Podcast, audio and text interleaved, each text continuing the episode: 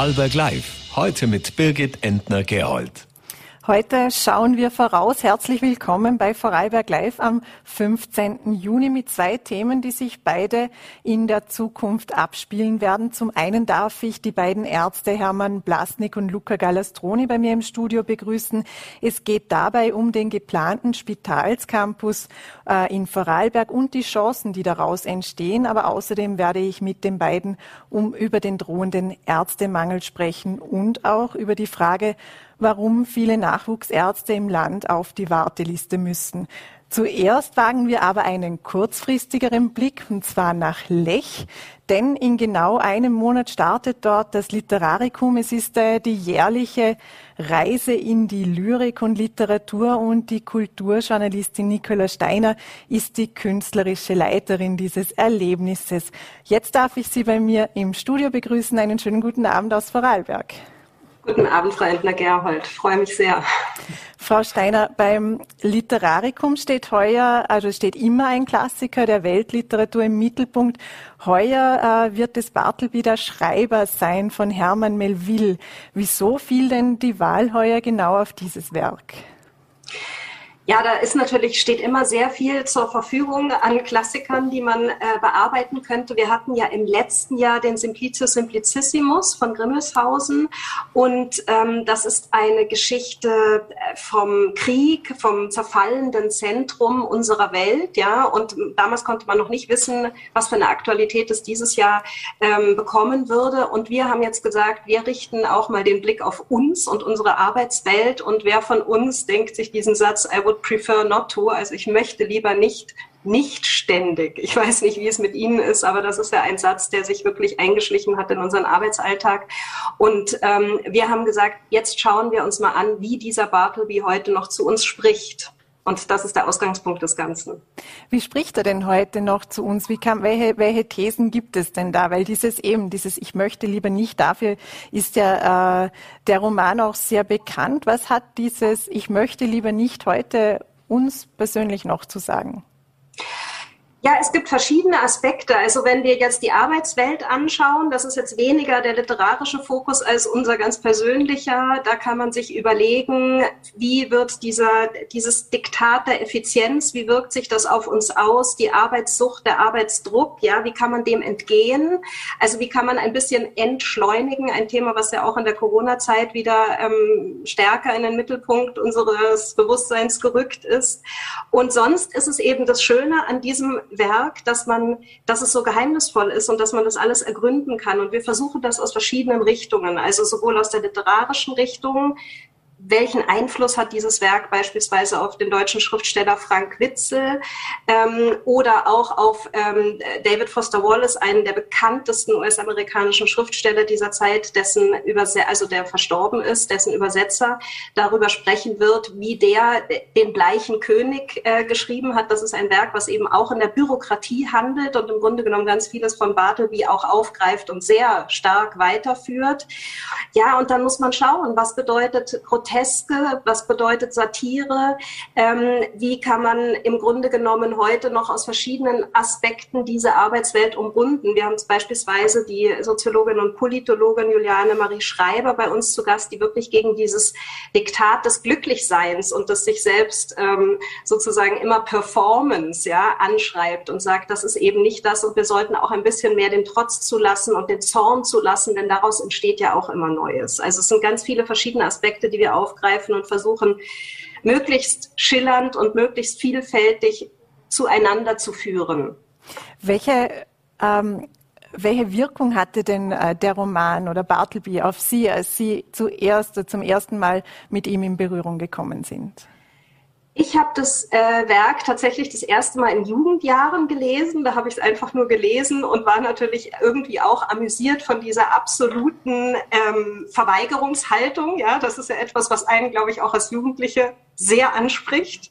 Und jetzt habe ich es natürlich ähm, wieder gelesen und sehe einfach diese auch auch diese Hoffnungslosigkeit und und äh, also gleichzeitig auch den Witz in dem Ganzen, aber auch diese Hoffnungslosigkeit desjenigen, der sich total verweigert und überhaupt keinen Platz in der Gesellschaft hat, wirklich aus der aus dem Leben gefallen ist, ja, und einfach seinen seine Welt um sich herum baut, zu der ja niemand Zutritt hat. Also der Erzähler, das ist ja sein Arbeitgeber, der versucht ihm ja zu helfen und der versucht ihn immer irgendwie zu etwas zu bringen und weiterzuführen und zu sagen, wenn du Probleme hast, wende dich an mich. Das ist ja auch so eine Form der Depression, könnte man ähm, ihm unterstellen.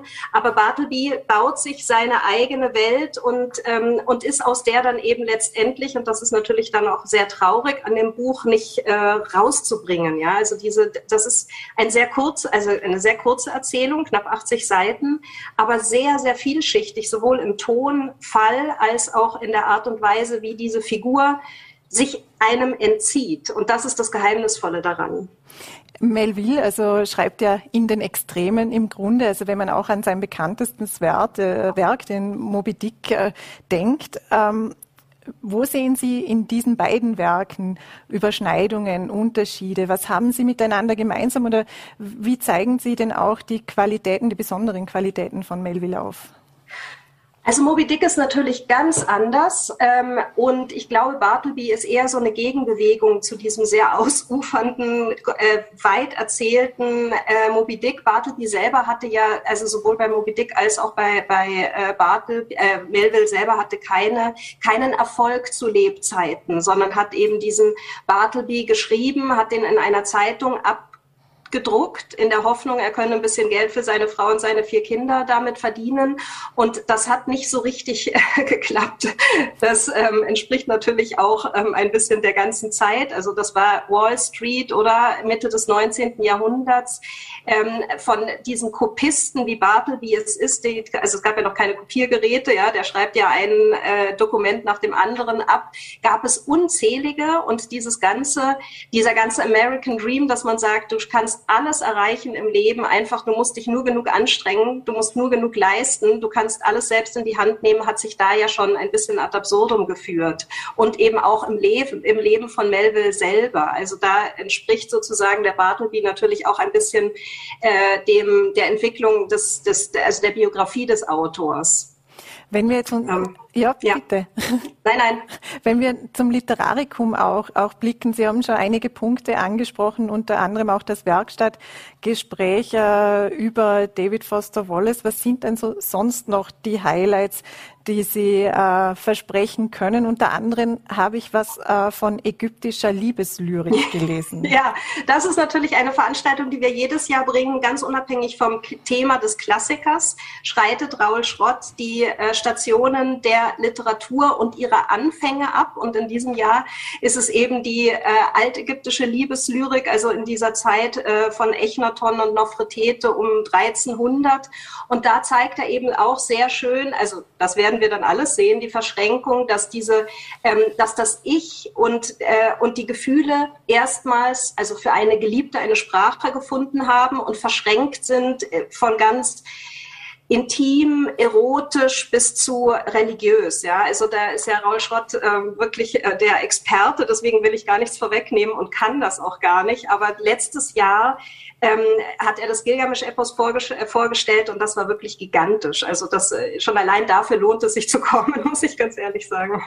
Das Literarikum findet ja in, in Lech statt. Es ist ja bekannt als, als Nobelskiort, ein, ein Ort, der doch auch eine gewisse elitäre Wirkung ausstrahlt, ein Ort der Reichen irgendwie so ge gefühlsmäßig. Besteht ähm, mit dieser Ortswahl nicht auch irgendwie das Gefühl, dass man zwar in kleinem, aber feinen, aber doch auch elitären Kreis nur diskutiert? Das hoffe ich ehrlich gesagt nicht. Also ich habe ähm, ich hab Lech tatsächlich auch als Ort der Kultur abgespeichert durch das Philosophikum, was es ja schon gibt und was weit über die Grenzen hinausstrahlt. Und ich hoffe sehr, dass wir auch mit unserem Programm nicht nur irgendwie das, das übliche Publikum und, und das Tourismuspublikum ansprechen, sondern auch die Leute vor Ort. Also wenn Elke Heidenreich beispielsweise die Eröffnungsrede hält, dann ist das sicher nicht elitär, sondern einfach nur klug und äh, unterhaltsam und sehr, sehr gut und, und äh, vielversprechend. Ja? Und ich denke auch, dass jede der Veranstaltungen eine Anbindung zu unserer Lebenswirklichkeit hat und gleichzeitig natürlich auch versucht, den Blick auf die Literatur zu werfen. Das ist mir ganz wichtig. Also es ist jetzt, es geht nicht nur um sozusagen Selbstoptimierungszwänge und Arbeitswelten und Depressionen oder sonstiges, was da noch drin steht, sondern es, es geht auch darum, wie wirken diese Werke bis in unsere heutige Zeit und wie werden sie dann auch literarisch von anderen Autorinnen und Autoren verarbeitet. Ähm, wenn Sie das schon ansprechen, eben Literatur führt ja oft in, in, in fremde Welten, erzählt von vergangenen Epochen. Es ist aber auch eben gleichzeitig Unterhaltung, es ist Bildung, es ist sehr viel. Welche Macht hat denn Literatur? Das ist eine weite Frage. Also ähm, es gibt zwei Aspekte. Auf der einen Seite viel zu wenig, weil sie viel zu wenig ernst genommen wird und weil sie auch zu wenig eindeutig ist. Ja. Und auf der anderen Seite hat äh, Literatur eben eine sehr große Wirkungsmacht, also auf die Dauer und auf die Länge. Und wenn man sich mit ihr befasst, führt sie einen entführt sie einen nicht nur in andere Welten, sondern sie führt einem auch immer wieder die Komplexität der Welten vor Augen. Und ich denke, das ist ganz, ganz wichtig, dass man äh, durch die Literatur auch wieder lernt, ähm, Dinge, die nicht zusammenpassen, auszuhalten und das anzunehmen. Und das ist, glaube ich, in unserer Zeit ähm, wirklich eine Grundvoraussetzung fürs Weiterleben. Da sind wir dann ganz nah bei Bartleby. Man muss es aushalten. Es gibt ja auch eben Bücher wie, wie Die Leiden des jungen Werthers, die ganze Generationen geprägt haben, die eine wirkliche Kraft hatten. Sehen Sie solche Bücher, solche Literatur heute auch noch, die wirklich eine, eine Generation ähm, mitreißen? Also Sie meinen eine Selbstmordwelle auslösen? Ja, vielleicht ist das das, das, das, das falsche Beispiel. Gibt es ja, ja. auch noch andere? Nein, nein, das war jetzt etwas zynisch formuliert. ähm, ich würde mir sehr wünschen, dass es das tatsächlich gibt, dass Bücher sozusagen den Menschen so nahe gehen, dass sie meinen, es sei das echte Leben. Das ist manchmal, ich glaube, das ist nicht unbedingt immer der Fall, aber ich sehe bei, äh, bei den jüngeren Leserinnen und Lesern natürlich schon immer wieder Autorinnen und Autoren, die eine ganz große ähm, Attraktivität ausstrahlen. Ja, äh, also Benedict Wells in der Schweiz beispielsweise oder auch Ferdinand von Schirach mit seinen moralphilosophischen ähm, Fragen, Rechtsfragen. Ähm, das sind, die haben schon auch Auswirkungen auf das Leben der Einzelnen. Ähm, wenn man jetzt also so diese in dem Sinne Autorinnen und Autoren, die unser Leben wirklich so als Einzelpersonen, ähm, wie soll ich sagen, ähm, dominieren, das würde ich jetzt tatsächlich mal nicht behaupten können. Nee, da gibt es, da ist eine große Vielfalt zum Glück. Ähm, und ja, welche Bücher haben denn äh, Sie oder Ihr Leben besonders geprägt? Was sind denn Bücher, die Sie auch empfehlen könnten, aber die für Sie persönlich auch wichtig sind? Also interessanterweise hängt mein Herz sehr an den Klassikern und wenn ich zurückdenke in meine, also ich glaube, das sind so Bücher in der Jugend, gell, die man in der Jugend gelesen hat, wie ganz frühe Erfahrungen ich sage es jetzt trotzdem mit Hermann Hesse und den äh, und aber auch mit äh, Nabokov ähm, war ganz wichtig und ähm, Dostoevsky war ganz wichtig und ähm, später dann Ian McEwan ganz bald. Michael Köhlmeier war, ne, war tatsächlich auch sehr wichtig, der ja auch äh, Pate für dieses Festival ist. Ähm, ja, man müsste vielleicht mal eine Erhebung machen, eine, eine, Umfrage machen und fragen, prägende Bücher. Das wäre vielleicht noch ein, ein Forschungsobjekt für Universitäten. Das könnte ich mal anregen. Da käme wahrscheinlich nicht der Kanon, ja, nicht der Kanon, der irgendwie gegeben wird von außen, sondern welche Bücher sind eigentlich wirklich so ein bisschen lebensentscheidend, ja. Wenn wir nochmals zum Literarikum zurückkommen, welches Ziel verfolgen Sie denn grundsätzlich mit der Veranstaltung? Was soll sie bewirken und wie, wie stark soll sie in die Breite gehen? Also in erster Linie möchte ich äh, dem Publikum, von dem ich hoffe, dass es dann auch anreißt, ein möglichst vielfältiges, überraschendes und ähm, anregendes Programm bieten. Und ich denke, dass dieser Zugriff, dass man einen Klassiker ins Zentrum stellt, ganz viel erlaubt, weil wir unabhängig sind von sämtlichen aktuellen Neuerscheinungen, die ja doch immer dann auch so ein bisschen einen gewissen Zwang mit sich bringen und sehr frei sind. Und dadurch, dass wir auch so verschiedene Sparten definiert haben, wie Reportage, letztes Jahr war es Wolfgang Bauer, der direkt aus Afghanistan angereist war, das war natürlich auch unglaublich. Und, ähm, und Übersetzung und Lyrik und Literatur wollen wir das wirklich öffnen und zeigen, dass Literatur eigentlich wirklich in alle Facetten reicht und auch uns in all unseren Facetten irgendwie ähm, ansprechen kann. Das ist so das Ziel, was ich habe, die von, von Klassikern den, den im Grunde genommen die, nicht die Aktualität, das hört sich immer so wahnsinnig kurzfristig an, sondern zu zeigen, wie die sich heute noch, wie die nachwirken, ja, also so eine lange Linie irgendwie aufzumachen. Und dann möchte ich das natürlich, dass das Publikum das annimmt. Das ist immer bei Menschen vom Fernsehen ein ganz wichtiger Aspekt, dass, dass das Publikum sagt, ja, das ist interessant und ich freue mich und ich komme wieder. Und, und letztes Jahr war es so, dass die, also so was uns ähm, wiedergegeben wurde, war wirklich eine sehr große Begeisterung und Euphorie. Und ich hoffe, dass sich das auf, auf dieses Jahr wieder ähm, überträgt. Wie, was sind denn die, wenn, wenn wir es runterbrechen nehmen, was sind denn die Verkaufsargumente quasi für Literatur, für jene, die vielleicht äh, noch nicht äh, täglich oder regelmäßig in einem äh, Buch schmökern oder einmal wirklich sich hinsetzen und lesen und Literatur genießen, die das einfach noch nicht für sich entdeckt haben. Wie würden Sie das verkaufen? Welche Argumente gibt es dafür?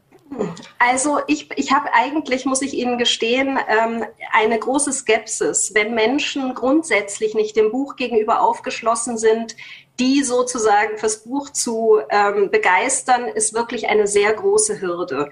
Aber es gibt sehr, sehr viele Menschen, die eben dem Buch sehr aufgeschlossen gegenüberstehen. Und ich glaube, durch die Vielfalt und die Breite und durch dieses äh, wirklich überall andocken können an der eigenen Lebenswelt mit, äh, mit ähm, äh, Herrn Bartmann, der eben über, über die Bürogestaltung heutzutage in der Sozi also aus, aus äh, kulturwissenschaftlicher Sicht sprechen wird, Christoph Bartmann, oder mit Juliane Marie Schreiber, die eben auch so ein bisschen einen philosophischen Ansatz hat, mit Elke Heidenreich, die natürlich sehr, sehr nah am Menschen immer ist, ja, können wir hoffentlich auch Leute holen, die jetzt nicht so ganz äh, sicher sich im Buch fühlen. Aber ich möchte keine Berührungsängste ähm, unterstützen, sondern ich möchte sie abbauen.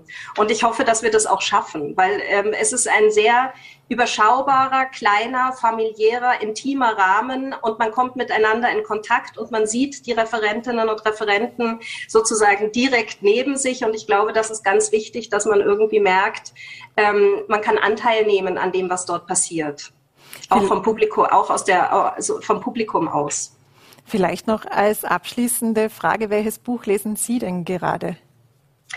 Ich lese gerade äh, Kaminski, Ilja Kaminski, aber fragen Sie mich nicht nach dem Titel. Das weiß ich immer nicht. Ein ukrainisch-amerikanischer äh, Schriftsteller, der jetzt ein Langgedicht gemacht hat. Und äh, das habe ich aber noch nicht angefangen. Das liegt an meinem Bett. Gestern habe ich äh, von Gabriele Riedle in Wüsten in, ich weiß immer die Titel nicht, das ist mir so unangenehm.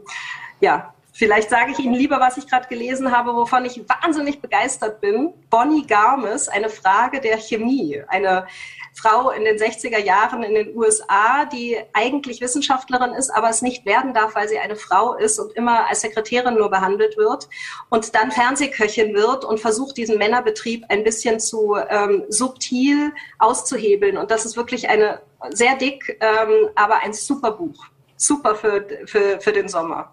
Und Hat nichts mit Bartleby zu tun. Bartleby bekommen Sie ja vorgelesen von Thomas Sabacher, den müssen Sie gar nicht vorher lesen. Und ein super Buchtipp vielleicht auch für das anstehende lange Wochenende, für wen auch immer der das genießen kann. Genau. Dann danke Ihnen sehr herzlich für die Zeit und die Vorschau auf das Literarikum und wünsche Ihnen einen schönen Abend. Danke, Frau Entner-Gerhold. Und in Vorarlberg gibt es auf relativ kleinem Raum fünf Landeskrankenhäuser, das Stadtspital Dornbirn und das Krankenhaus der Stiftung Maria Ebene. Das und nun soll eben ein Spitalscampus die Strukturen der Spitäler und die Abläufe verbessern. Die Landeskrankenhäuser und das Stadtspital wollen sich zusammenschließen. Das Ziel ist zum einen die bessere Versorgung von Patienten, aber es sollen auch die Arbeitsplätze attraktiver werden. Das ist umso wichtiger, als im Gesundheitsbereich auch der Fachkräftemangel droht. Und darüber darf ich nun mit Hermann Blasnik, Vizepräsident der Ärztekammer und Chirurg im Stadtspital Dornbirn sprechen, ebenso mit Lukas Galastroni. Er absolviert, absolviert derzeit seine Ausbildung im Krankenhaus Hohenems und ist Turnusärztesprecher, äh, Turnusärztesprecher in der Ärztekammer. Das ist Rauskrieg. Einen schönen guten Abend. Guten Abend, hallo. Guten Herr Abend. Blasnik, vielleicht äh, beginne ich mit Ihnen. Der Prozess für den Spitalcampus, der hat ja erst kürzlich äh, nun gestartet. Ähm, als die Pläne vorgestellt wurden, wurde ja nicht mit Euphorie und Vorschusslorbeeren äh, gespart. Da wurde wirklich in höchsten Tönen äh, von dem Spitalcampus gesprochen und dieser auch gelobt. Wie euphorisch sind Sie denn ähm, mit Blick auf diese Pläne?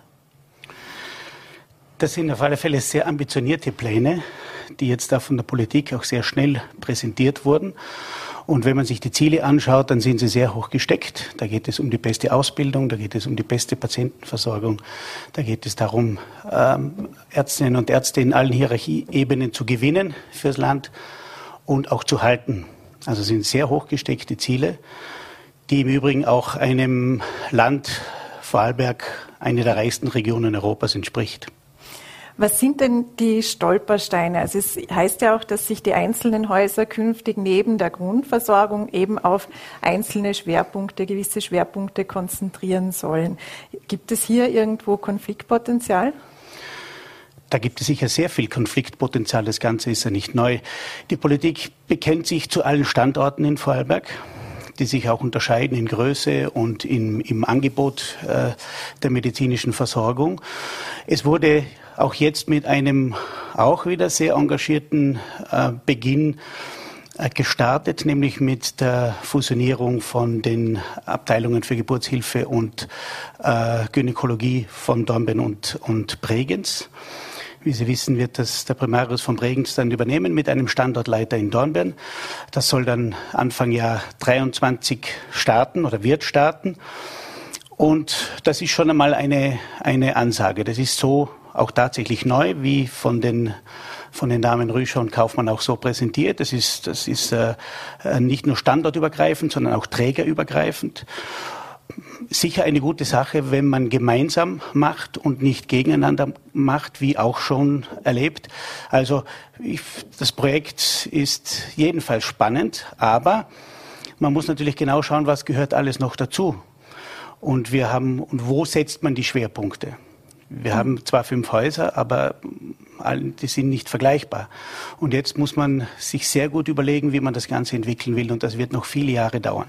Aber wir werden unser Wissen beitragen und unsere Erfahrung beitragen, damit das Ganze zum Erfolg werden kann. Denn dass etwas getun, getan werden muss, das ist der Politik jetzt mittlerweile absolut klar, weil die Personalsituation wird von Jahr zu Jahr schwerer und wir werden darauf noch zu sprechen kommen mit dieser Pensionierungswelle, die wir jetzt erleben werden bis wahrscheinlich 2029, äh, muss man Veränderungen herbeiführen, sonst wird sich die Grundversorgung der Bevölkerung im Land möglicherweise nicht ausgehen. Also äh, man weiß jetzt, worauf es ankommt.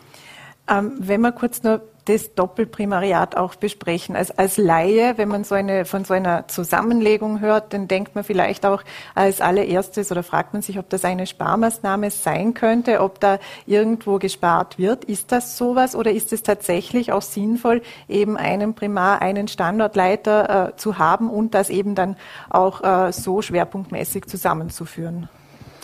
Es wurde mal zumindest nicht als Sparprojekt kommuniziert, sondern als Kooperation zwischen diesen beiden Abteilungen. Äh, da geht es um äh, fast 3000 Geburten im Jahr zum Beispiel miteinander. Also das sind sehr große Herausforderungen. Es werden natürlich jetzt nicht im Jahr 23 alle, alle diese Geburten in Dornbirn stattfinden. Das wäre äh, kapazitätsmäßig überhaupt nicht möglich. Aber man muss jetzt langsam an die Sache herangehen, man muss sich kennenlernen. Es werden auch Gastärzte nach Dornbirn kommen und umgekehrt, um die anderen Häuser kennenzulernen, weil man ist ja im eigenen äh, täglichen Gebrauch mehr oder weniger verhaftet. Also das ist schon ein schwieriges Projekt, aber ähm, ich denke, es wird auch die Zukunft sein. Man wird nicht in allen Häusern dasselbe anbieten können und vor allen Dingen nicht in diesen Disziplinen, wo unbedingt eine 24 Stunden Anwesenheit von Fachärztinnen notwendig ist. Also das wird sie nicht ausgehen und deshalb versucht man jetzt einen ja, engagierten neuen Weg.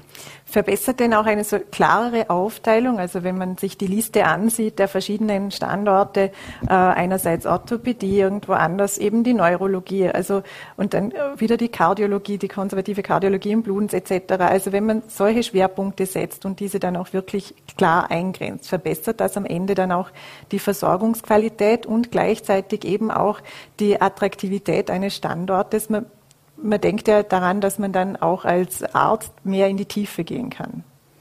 Das ist auch eines der erklärten Ziele, dass wenn man sich spezialisieren will, man halt dann in eines der Zentren geht. Wenn wir jetzt bei der Kardiologie bleiben, wäre jetzt, wenn es um diese sogenannte interventionelle Kardiologie geht, geht es dann ums LKH Feldkirch. Aber äh, wichtig, was diese standortübergreifenden Doppelprimariate, wenn man, so, wenn man sie so bezeichnen will, ist, dass der eine Standort nicht zu einem Satellitenstandort degradiert wird, sondern es muss auch dort einen, eine verantwortliche Person geben, also eine, eine standortverantwortliche Person geben, weil der Primarius sich nicht teilen kann und nicht äh, zur selben Zeit und nicht immer an beiden Standorten an, an, anwesend sein kann. Ich glaube, dass das mit den handelnden Personen da bei dieser Kooperation jetzt zwischen Bregenz und Dornbirn, Gynäkologie und Geburtshilfe sehr gut funktionieren kann, wenn man die Personen kennt. Herr Dr. Galastroni, was war denn für Sie ausschlaggebend, sich in Vorarlberg oder dann auch speziell in Hohenems für die Ausbildung zu bewerben? Also bei mir war der Grund im Endeffekt, dass ich immer wieder nach Hause zurück wollte und ein weiterer Grund meine Frau inzwischen und deshalb habe ich einen Teil von meinem letzten Studienjahr hier als Praktikum geplant und war für mich auch immer dann der Wunsch, dass ich die Basisausbildung in Vorarlberg angehen werde.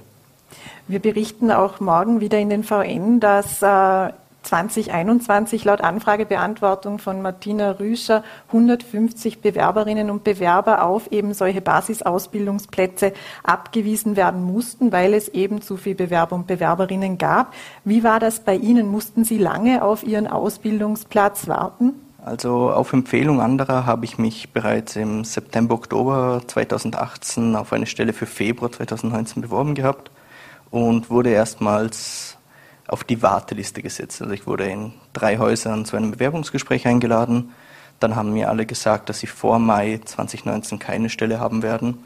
Und in diesem Moment, muss ich zugeben, war ich schon ein wenig verunsichert. Es war direkt nach dem Studium oder am Beenden des Studiums. Ich hatte mit meiner Frau mir eine Wohnung gemietet und dachte mir, hm, irgendwo würde ich schon gerne früher oder so bald wie möglich ins Berufsleben einstarten und habe dann aber im Endeffekt zugewartet und nicht woanders beworben, was aber durchaus eine Option gewesen wäre, entweder andere Bundesländer oder auch Deutschland, wo die Wartezeiten durchaus kürzer sind. Wie lange hätten Sie denn gewartet oder hat sich am Ende die Frage dann doch nicht gestellt?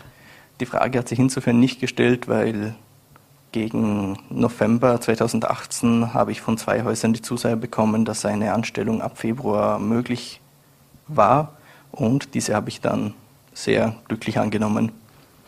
Ähm, Herr Dr. Äh, Blasnik, der Ärztekammerpräsident Burkhard Waller hat eben auch, äh, in den VN wird es morgen auch zu lesen sein, gesagt, dass man auch eine Überbesetzung ähm, in Betracht ziehen sollte oder eben auch dafür appelliert, weil es doch auch im Hinblick auf die anstehenden Pensionierungen, aber auch aufgrund des Fachärztemangels ähm, schwierig wird, ähm, Nachwuchs zu finden, beziehungsweise diesen auch zeitgerecht dann ausgebildet zu haben. Wie beurteilen Sie denn diese allgemeine Situation eben mit diesen Wartelisten, mit der Gefahr, dass eben Ärzte, Ärztinnen oder zukünftige Mediziner, Medizinerinnen dann doch nicht in Vorarlberg bleiben könnten? Ja, wir haben mittlerweile einen sehr großen Bedarf an Medizinerinnen in allen Ebenen. Und ein Abweisen bedeutet natürlich in den meisten Fällen ein Verlieren für immer. Wir haben jetzt diese angesprochene Pensionierungswelle, die sogenannten Babyboomer gehen jetzt, wir sind bereits mittendrin und es wird noch stärker. Ich habe es, glaube ich, hier schon einmal gesagt, wenn drei erfahrene Kolleginnen in Pension gehen, mit 65, dann verlieren wir aus der Versorgung über 100 Jahre ärztliche Erfahrung. Das können die Jungen so auf die Schnelle nicht kompensieren natürlich, weil es Zeit braucht, um die Erfahrung zu gewinnen. Im Übrigen sind die Anstellungsverhältnisse nicht mehr in dem Ausmaß, nämlich 120 Prozent wie die drei genannten, die jetzt in Pension gehen zum Beispiel. Also es entsteht da jetzt eine völlig neue Situation, die zwar vorherzusehen war, weil man ja weiß, wie alt die Leute sind und wann die in Pension gehen. Aber das ist jetzt die ganz große Herausforderung. Und wir appellieren wirklich eindringlich an die Politik, alles zu tun, um die Leute zu akquirieren. Und wenn ich 120 Anmeldungen habe, kann ich mir die besten aussuchen. Und da muss ich alles machen, damit wir möglichst viele im Land halten können, weil es bleiben ja sowieso nicht alle im Land. Zum Beispiel eine Zahl fällt mir ein, von denjenigen, die das über 100, die 2016 begonnen haben, sind jetzt noch knapp ein Drittel hier. Da ist eine ganz normale Fluktuation natürlich dabei, aber grundsätzlich ist es so, dass sie ja nie alle da bleiben. Aber wir brauchen so viel mehr an, an äh, Ärztinnen und Ärzte, dass ich wirklich eindringlich auch an die Politik appelliere, dass man jetzt alles versucht an sich zu binden, was möglich ist, weil wir sind ja nicht die Einzigen. Rund um uns alle brauchen diese Leute. Was wäre denn jetzt angesichts dieses äh, Wissensverlustes, der mit Pensionierungen äh, naturgemäß einhergeht, wichtig und ebenso auch eben in Betracht darauf, dass Flexibilität auch immer einen höheren Stellenwert erlangt, dass äh, diese 120 Prozent Arbeitszeit nicht mehr unbedingt attraktiv sind. Wie sollte der Nachbesetzungsschlüssel denn aussehen? Wie kann man das kompensieren? Ja, man kann das nur kompensieren, wenn man früh genug dran ist, erstens, und wenn man, wenn man die Leute, die man hier ausbildet, auch hier halten kann. Und wir brauchen, wir müssen völlig neue Beschäftigungsverhältnisse denken.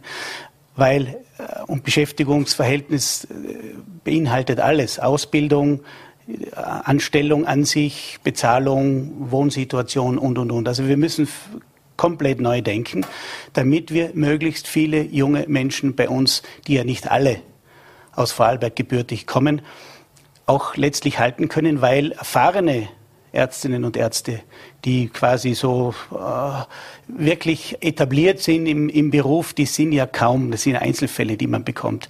Diesbezüglich ist der Arbeitsmarkt völlig leer, weil die wollen wirklich alle. Und die gehen halt, wenn sie dem Geld nachgehen, gehen sie in die Schweiz und sonst gehen sie halt unter anderem auch anderswohin, weil es ja an mehreren Orten schön ist und nicht nur in Vorarlberg. Herr Galastroni, mit welcher Erwartung oder welchen Erwartungen sind Sie denn in die Ausbildung gegangen? Hat Sie was überrascht? Haben Sie was als besonders positiv empfunden? Und wo sehen Sie auch in der Ausbildung oder eben in den Abläufen noch äh, den größten Nachholbedarf? Also besonders positiv habe ich das Arbeitsteam empfunden. Ich war großteils am LK Hohenems, aber auch lange Zeit am LK Feldkirch und auch kurz im Krankenhaus Bregenz. Und dort war das Arbeitsklima unter den ärztlichen Kollegen mit den Pflegekräften alles sehr gut. Den meisten Nachholbedarf sehe ich persönlich, wenn es besonders um Basisärzte, also die gerade frisch nach dem Studium anfangen, oder die Ausbildungsärzte zur Allgemeinmedizin in der Ausbildung im Sinne von Supervision und Feedback. Also oft wird man als Systemerhalter zur Erklärung, entweder man ist auf einer Station eingeteilt und ist in erster Linie für die Patientenaufnahmen, für die Erstellung der Entlassungspapiere, für die Anfertigung von Arztbriefen, Ausstellung von Rezepten oder in meist doch recht überfüllten Akutambulanzen, wo man als Jungarzt sich erstmal mit diesen Patientenzahlen auseinandersetzen muss, wissen, wie lenke ich die Patientenströme und wie schaffe ich es, die Patienten wirklich zu versorgen in einer Zeit, dass ich auch gegen Ende des Tages halbwegs zu einer normalen Uhrzeit die Ambulanz leer übergeben kann, beziehungsweise ähm, dass die Patienten keine allzu langen Wartezeiten haben und ohne dass meist ein Facharzt direkt dasteht. Die sind oft in Funktionsdiagnostik oder im OP, je nach Fach, und vieles läuft dann nur telefonisch ab und auch im Endeffekt kurze Übergaben, damit der Patient gleich wieder entlassen wird, ohne dass man ein vertiefteres Feedback bekommt. Wie viel Zeit geht denn für die Systemerhaltung drauf und wie viel ist dann am Ende tatsächlich noch für die Ausbildung da? Das hängt immer wieder von den verschiedenen Stationen ab. In manchen wird sehr proaktiv auf die Lehre geachtet, in anderen weniger. Ich kann sagen, dass von einer Acht-Stunden-Tag, wenn ich auf Station eingeteilt bin, gern mal der ganze Tag so gut wie keine Lehre stattfindet. An anderen Stationen gibt es so, dass ein Facharzt anruft und sagt, hey, ich habe gerade was Spannendes, schau dir das an. Oder er kommt und sagt, besprechen wir das Blut durch. Das ist leider ein wenig von den Leuten abhängig. Aber auch bei den Stationen, wo es sehr gut läuft, sind es meistens eine halbe Stunde, vielleicht eine Stunde am Tag, wo man aktiv Lehre oder Feedback bekommt. Sie schlagen ja vor, das Basisjahr, also dieses Basisausbildungsjahr aus dem Stellenplan herauszunehmen. Wieso wäre das sinnvoll? Ja, wenn man das rausnimmt, bedeutet es, dass die Stellen, mit denen die jetzt mit Basisärzten belegt werden, mit Ausbildungsärzten entweder für Allgemeinmedizin oder gar für die Fachrichtung nachbesetzt werden sollten und diese jungen Kolleginnen einfach freigestellt sind. Das bedeutet, dass die Arbeitsabläufe mit mehr Personal besser handelbar sind und dass somit im Endeffekt dann mehr Zeit für Lehre besteht. Oder für den Jungarzt selber, dass er sagt, okay, der Vormittag ist das Wichtigste oder die Systemerhaltung erledigt und er dann die freie Möglichkeit hat, am Nachmittag in eine Spezialambulanz zu gehen oder in eine OP dazuzukommen oder gar in die Akutambulanz zu gehen und quasi den Assistenten oder einen anderen Turnusarzt zu entlasten, hat insgesamt mehr Zeit für den einzelnen Patienten und hätte dann auch mehr Zeit für ein Feedback. Herr Dr. Plasnik, wäre das sinnvoll, das so auszugestalten? Ich sehe das sehr wohl als sinnvoll an. Im Übrigen auch die Krankenanstaltenträger im Land. Da ist bereits ein Projekt ziemlich weit fortgeschritten. Die Details kenne ich jetzt nicht, die, die, die, den neuesten Stand, aber es geht sicher in diese Richtung und ist auch absolut notwendig.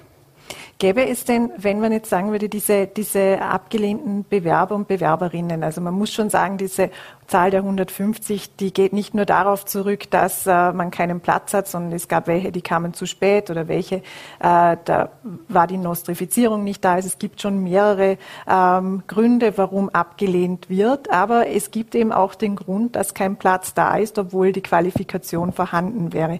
Wie viel mehr ähm, Jungärzte, Jungärztinnen könnte denn äh, das Spitalswesen in Vorarlberg fassen?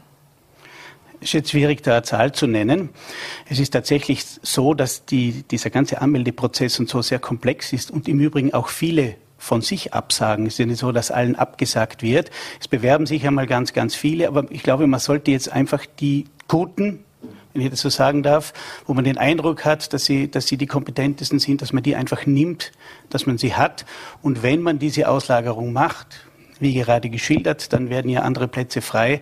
Also da ist schon einiges möglich noch. Aber jetzt kann jetzt gar konkrete Zahlen nehmen. Also 150 wird man natürlich nicht verkraften können und wird dann nicht notwendig sein und würde das System auch nicht äh, ausbilden können. Das würde so nicht gehen. Aber das muss man sich halt im Detail anschauen. Und, aber es geht darum, dass man jetzt ambitioniert die, die Gefahr des Personal, des akut drohenden äh, Personalmangels einfach sieht, damit auch dieses ambitionierte Projekt der Politik zum Leben kommt und dann auch am Leben bleibt. Das hängt ja auch mit dem niedergelassenen Bereich zusammen. Das darf man nicht vergessen, weil die Ausbildung wird ja auch, kommt ja auch den äh, künftigen niedergelassenen Ärztinnen und Ärzte äh, zugute, beziehungsweise die müssen die ja absolvieren. Ähm, welche Wirkung hätte, hätte denn das? Also wenn man äh, hier weiter ausbreiten, sich ausbreiten würde? Ja, wir haben, das ist ja alles in einem Gefäß, wenn man so will. Die, die stationäre Medizin und die niedergelassene Medizin ist alles medizinische Versorgung im Land und spielt ineinander. Auch im niedergelassenen Bereich ist diese Pensionierungswelle dasselbe Thema, zum Teil sogar noch, noch äh, äh, prekärer sich auswirkend. Da gilt es, wenn die fehlen, dann gehen die Patienten natürlich in die Spitäler, in die Spitalsambulanzen, wo sie, wo sie eigentlich nicht hingehören. Also man muss auch hinsichtlich der Ausbildung zum Allgemeinmediziner und Allgemeinmedizinerin sich neue Beschäftigungsmodelle einfallen lassen, damit man alles rundum mehr oder weniger äh, mit Personal versorgen kann. Herr Galassoni, vielleicht noch eine Frage. Was, was bräuchte es denn, ähm, um Jungärztinnen, Jungärzten auch eine klare Perspektive zu geben. Das scheint ja oft auch zu Beginn der Ausbildung oder im Laufe der Ausbildung auch noch nicht ganz klar zu sein, wohin der Weg denn auch am Ende führt. Also eine Option ist durchaus, besonders im Basisjahr, das für das eigentlich gedacht ist, dass man die Lehre bekommt, die man sich wünscht oder die man sich vorstellt. Unter anderem, weil man nur so in den verschiedenen Fachabteilungen wirklich lernt, gefällt mir dieses Fach oder tendiere ich doch zu etwas anderem. Das wäre ein wichtiger Punkt. Und der zweite ist natürlich die Work-Life-Balance. Also derzeit mit einer 120%-Anstellung, je nach Abteilung zwischen vier oder eher sechs Nachtdiensten pro Monat mit trotz dieser Anstellung noch Überstunden ist eine Lebensplanung einfach teilweise schwierig oder nicht, nicht so schön sich vorzustellen. Im besonderen Hinblick auf Familie oder wenn es darum geht, wenn man eine Familie hat, auch mögliche Teilzeitstellen. Jetzt haben wir auch schon öfters die Work-Life-Balance gehört und auch die veränderten Ausmaße äh, des Berufs. Was sind denn, äh, Herr Dr. Blasnik, die größten Veränderungen im Arztberuf? Es gibt ja zum einen äh, das Arbeitszeitmodell, aber es gibt ja auch ähm, die Digitalisierung. Wir befinden uns immer noch mitten in einer Pandemie, auch wenn es manche äh, vergessen haben. Also was sind denn äh, die größten Veränderungen? Ja, zum einen sind es demografische Veränderungen, die das Land Vorarlberg wächst und das nicht zu knapp. Die Menschen werden älter und damit steigt natürlich der ärztliche Versorgungsbedarf. Das ist die eine Seite und das andere sind eben die Pensionierungen. Und natürlich, wenn, wenn sich junge Menschen nicht mehr 120 Prozent anstellen lassen wollen, wenn das 100 Prozent oder 80 Prozent werden, dann äh, ist es quasi eine kalte Regression irgendwo. Also es wird schleichend weniger und das spüren wir auch. Es wird auch in diesem, in diesem äh, Ausbildungssegment kommt es zu einer schleichenden Verringerung des Personals, die so gar nicht im ersten Moment spürbar wird und die eine Anpassung der Stellenpläne erfordern. Das wird auch, ich glaube auch tatsächlich, dass das nicht so wahrgenommen wird.